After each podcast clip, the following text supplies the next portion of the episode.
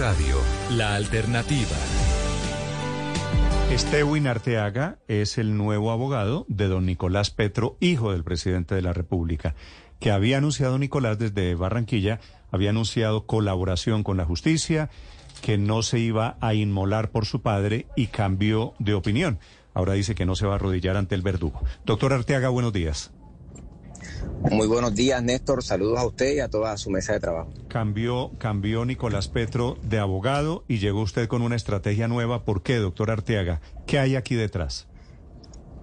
No, no hay nada detrás, Néstor. Realmente, eh, digamos que se presenta la, la, la renuncia del doctor David Telequi y pues lógicamente Nicolás para poder continuar con el desarrollo normal de lo que había prometido, que era el principio de oportunidad, eh, tenía que sí o sí designar nuevos apoderados y por eso decide eh, conformar un nuevo equipo eh, de, trabajo de abogados. Sí, doctor Arteaga, pero con la renuncia del doctor Telequi viene un cambio de estrategia. Nicolás Petro dijo en la audiencia en la que se estaba avanzando tras su captura que estaba dispuesto a colaborar con la justicia y a revelar hechos de corrupción de los que era testigo. ¿Qué pasó entre ese momento y la decisión, o mejor la indecisión frente a presentar matriz de colaboración que lleva la Fiscalía a radicar escrito de acusación en contra de él?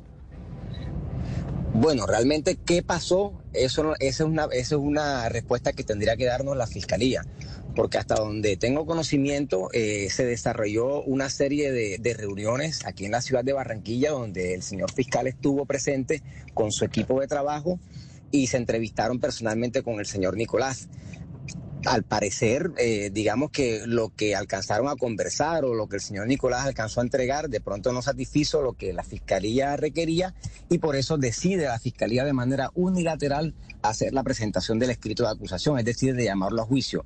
Por lo tanto, de parte del señor Nicolás no ha habido en ningún momento una decisión ni se ha comunicado una, una manifestación por parte de él de, de tener la intención de, de, retractarse o echar para atrás el llamado principio de oportunidad. Pero doctor Arteaga, Nicolás Petro se comprometió a entregar una matriz de colaboración con nombres, circunstancias, pruebas, documentos, testimonios, y esa matriz nunca llegó. El que incumplió fue Nicolás Petro, no la fiscalía. No, yo no, he dicho, yo no he dicho que la fiscalía incumplió. Yo dije que la fiscalía decide llamarlo, decide llamarlo. Al parecer no satisfizo lo que entregó entonces, pues hace parte de sus competencias normales. Yo no sé, no podría decirle realmente a quién entregó, porque no, estaba, en ese momento. Sí, el punto es que él no lo entregó, él nunca entregó la matriz. Entonces la fiscalía dice, bueno, si el señor después de tantos tanto tiempo, de tantos plazos, no entregó lo que había prometido, pues eh, entendemos que no está interesado en seguir con la colaboración y por eso decide la fiscalía llevarlo a juicio.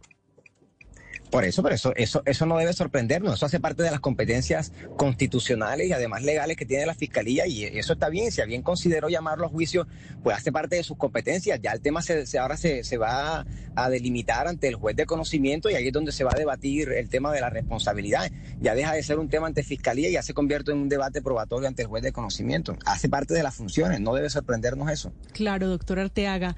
Nicolás Petro en diferentes escenarios, incluyendo esa audiencia donde él su colaboración, dijo que lo hacía de manera voluntaria, pero en las últimas horas en ese trino donde él confirma que desiste de colaborar con la justicia, dice, me han presionado hasta el límite.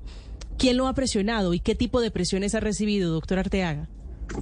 Bueno, quiero aclarar que ese, ese, ese trino es netamente de Nicolás como persona él como, como persona que ha vivido el proceso, que vivió las audiencias en Bogotá, él es directamente eh, implicado, el investigado, él es el que sabe realmente cuáles son las presiones que ha recibido.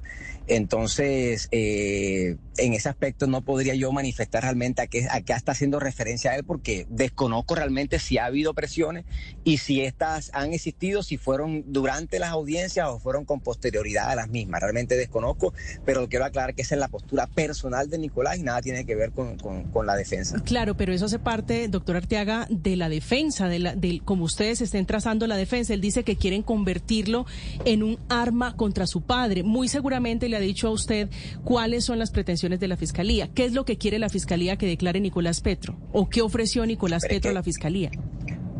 Claro, porque es que es lógico que durante esa audiencia se aclaró y se manifestó que él tendría que entregar una información y, sobre todo era la concerniente al tema de lo, del ingreso de dinero a la campaña.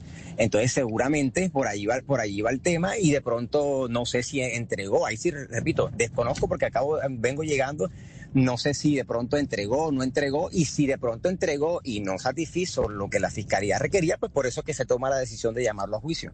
Vale, y ese juicio va a ser seguramente el mecanismo, la herramienta para conocer lo que en realidad pasó y lo que está dispuesto a aceptar Nicolás Petro. Doctor Arteaga, gracias por acompañarnos esta mañana. Feliz día. Con mucho gusto, Néstor. Chao, desde Barranquilla es el nuevo abogado de Nicolás Petro, el hijo del presidente. Estás escuchando Blue Radio. It is what's up everybody.